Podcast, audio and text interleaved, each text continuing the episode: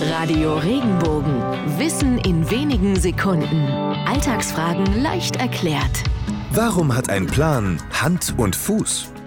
Hat ein Plan oder eine Idee kein Hand und Fuß, sollte man vielleicht noch ein bisschen weiter grübeln, um sie tauglich zu machen. Das Wichtigste war für die Menschen im Mittelalter ein intakter, belastbarer Körper. In dieser Zeit bedeutete das Abhacken eines der Gliedmaßen eine kolossale Einschränkung. Wurde die rechte Hand und der linke Fuß entfernt, bedeutete das die komplette Hilflosigkeit. Man konnte weder ein Pferd besteigen noch ein Schwert führen. Dementsprechend war dies oftmals eine schwerwiegendere Strafe als beispielsweise die Todesstrafe.